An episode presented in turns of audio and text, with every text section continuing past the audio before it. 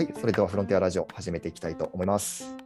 はい、今週もですね、えっと、フロンティア TF の小木の小島、えっと、鈴木の3名でお送りしていきたいと思っております。よろしくお願いします。お願いします。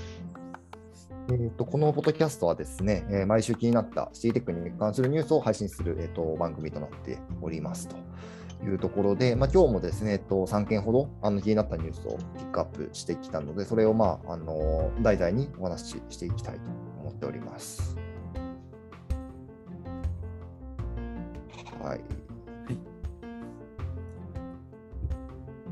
じゃあ、最初のニュースに行きますね。えっ、と、これは僕からなんですけれども、あの、アスキーさんですね。アスキースタートアップっていうところのメディアから、えー、とニュースを持ってきております。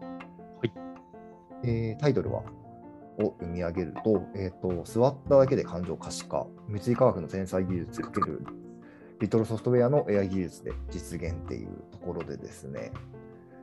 あの、うん座って感情がわかるっていう。もので、うんこれは、はい。あ、すいません。これはどういうことかっていうとですね、あのえっと、まあ、椅子がすごいんですけど、その、んなんていうんですかね、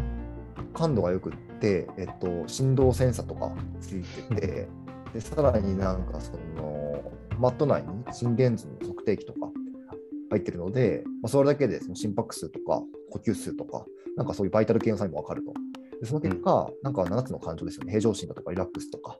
えっと、ストレスとかいろいろポジティブ、ネガティブ、集中みたいなところが可視化できるっていうものだそうですよと。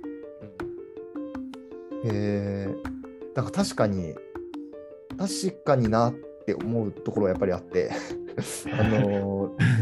なんだろうな、イライラしてるときってなんかちょっと揺れたりとかするじゃないですか。しますね。集中してるときは多分もうじっとしてますし、んリラックスしてるときはなんか深くこう腰掛けたりするじゃないですか。うん。みたいな感じで、なんかあの概念的にはわかるんですけど、あのうーんなんだろうな、本当に開発しちゃったよっていうところですよね。いや、本当ですね。ああれですよね。嘘発見器の進嘘発見器が進化したらこうなりましたって感じですよね。いや、だからこれ、なんだろう、会議室とかにあって、うん。で交渉とかね、あの実は測ってたみたいな、ってこともできちゃう可能性はありますよね、場合によってはね相手の感情を見ながら会議するってことになります。うん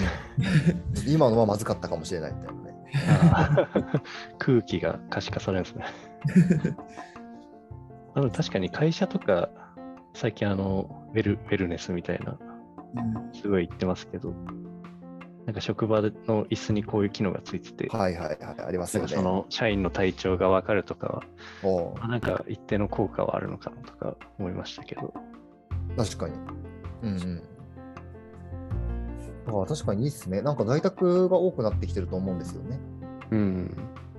そうするとやっぱりね、うん、当然、社員の健康って分かんないかったりするし、えっと、不安に思ってる時とかってあるじゃないですか。まあ、そういうのをね、見ながらマネジメントするみたいなのがすごいある気がする。うん、確かに。まあ一方でやっぱあの、あれですよね。あ、いいですか。はい。アプローチとか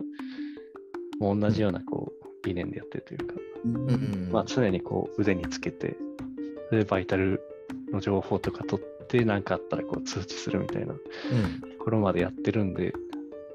そうですね。なんか、うん、そういうとこが先に行ってるなという印象ではありますね。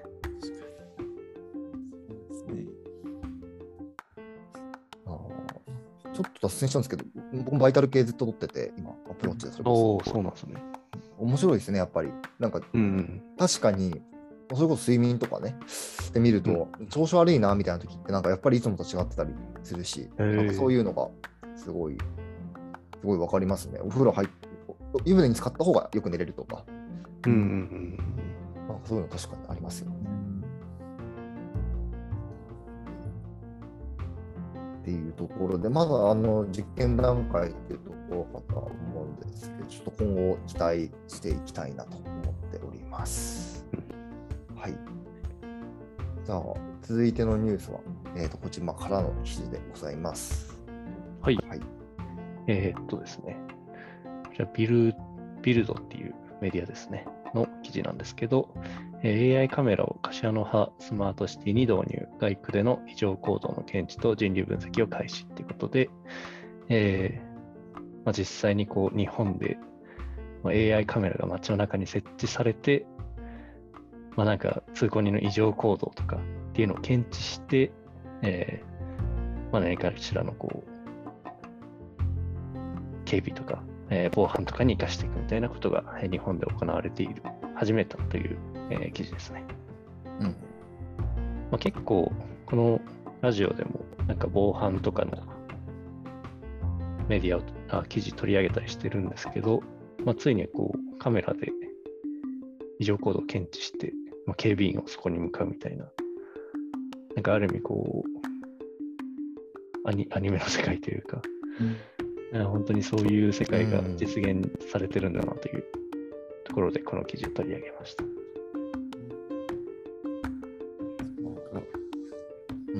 これ監視カメラとかってこう防犯のためにあったりするかなと思うんですけども、うん。それ以外にこう、なんか人が倒れてしまったとか、うんそういうのにもこの検事とかって、情行動として使えたりしそうだなっていううん、思いましたね。そうですね、確かに。すぐにそういうところに救急車向かうとかね。うん。確かに。はい。そうっすよね。最近もう本当物騒ですからね。最近なんかいろんな事件もありますよ 確かに。最近ほ、最近物騒っていう言葉が多分正しいと思うんですけど、あの、なので、なんかちょっとでも、あ、でもこれもう怖いっちゃ怖いっすよね。安まあ全っちゃ安全なんですけどね。そうですねん。ディストピア感はありますよね、やっぱり。常に行動を監視されてることになりますもんね。そうなんですよね。まあでも、発想を変えると、警備員さんもね、あのかなり数が限られてるというかね、あの人なのでね、そんな人数がいるわけではないので、って思うと、なんかその、警備員さん側の DX 化というかね、あのはい業務効率化みたいなところで結構効いてくるんじゃないのかなっていう気もしますよね。うん。なるほど。まあ、でもこういうのってやっぱデータを蓄積していくことで、なんかさらに精度を上げていくみたいな話になっていくと思うんですけど、うんうん。それこそこういう行動をしてる人は犯罪を犯すみたいなのが、多分本当にデータ蓄積されるごとにこう正確になってって、あの、サイコパスの世界になってきそうな気がしますね。まあね、サイコパスって我々が好きな アニメなんですけどね。そうですね。じゃあ、あこのところですかね。じゃあ今はい日最後のニュースを、えーと鈴木君からお願いします。はい。えっと、僕が紹介させていただくニュースは、えっと、あのアメリカの NASA。NASA が、えっと、アメリカのジョビー社っていう会社と共に行っている空飛ぶタクシーを目指しているこう飛行実験のニュースなんですけども、こちらはこう、まあ、飛行試験、新たな空の、まあ、交通基準策定に向けて、こう性能、騒音騒音とかの、まあ、情報収集を行っているというような形で、でもなんかこう、まあ、これまでこう結構ドローンとかっていうのはすごいあのニュースで取り上げたりとかもあったかと思うんですけどもこのニュースを見て普通にこう空飛ぶタクシーが街中行き交ってたりしたら徐々に徐々に進歩していってそれぞれ自家用車と同じような感じで自家ジェットを持つような世界になるのかなって思うとなんか近未来的だなっていうのでうん面白いなと個人的に思うこのニュースをちょっと紹介させていただきました。うんそうですね。空路ですね。うん。なんか、結構ロマンがあるじゃないですか。うんですね。ロマンあるなと思ってて、あの、近いとこってどういうことなのかなって思ったときに、なんか初めて車ができたとか、なんかそういう感覚にとかもちょっと近いのかなとかって思ったりしたんですよね。ああ、なるほど。まあ、それこそブレードランナーとかの世界じゃないですけどね、あのーまあ、もう車ももちろんあるけど、全然ね、飛行機も上で飛んでますよみたいな、そういう世界とか、うんうんなってくるんですかね。まあ、ドラえもんだとあれですよね、21世紀は車が空飛んでたはずだったんですけど、そうだったね。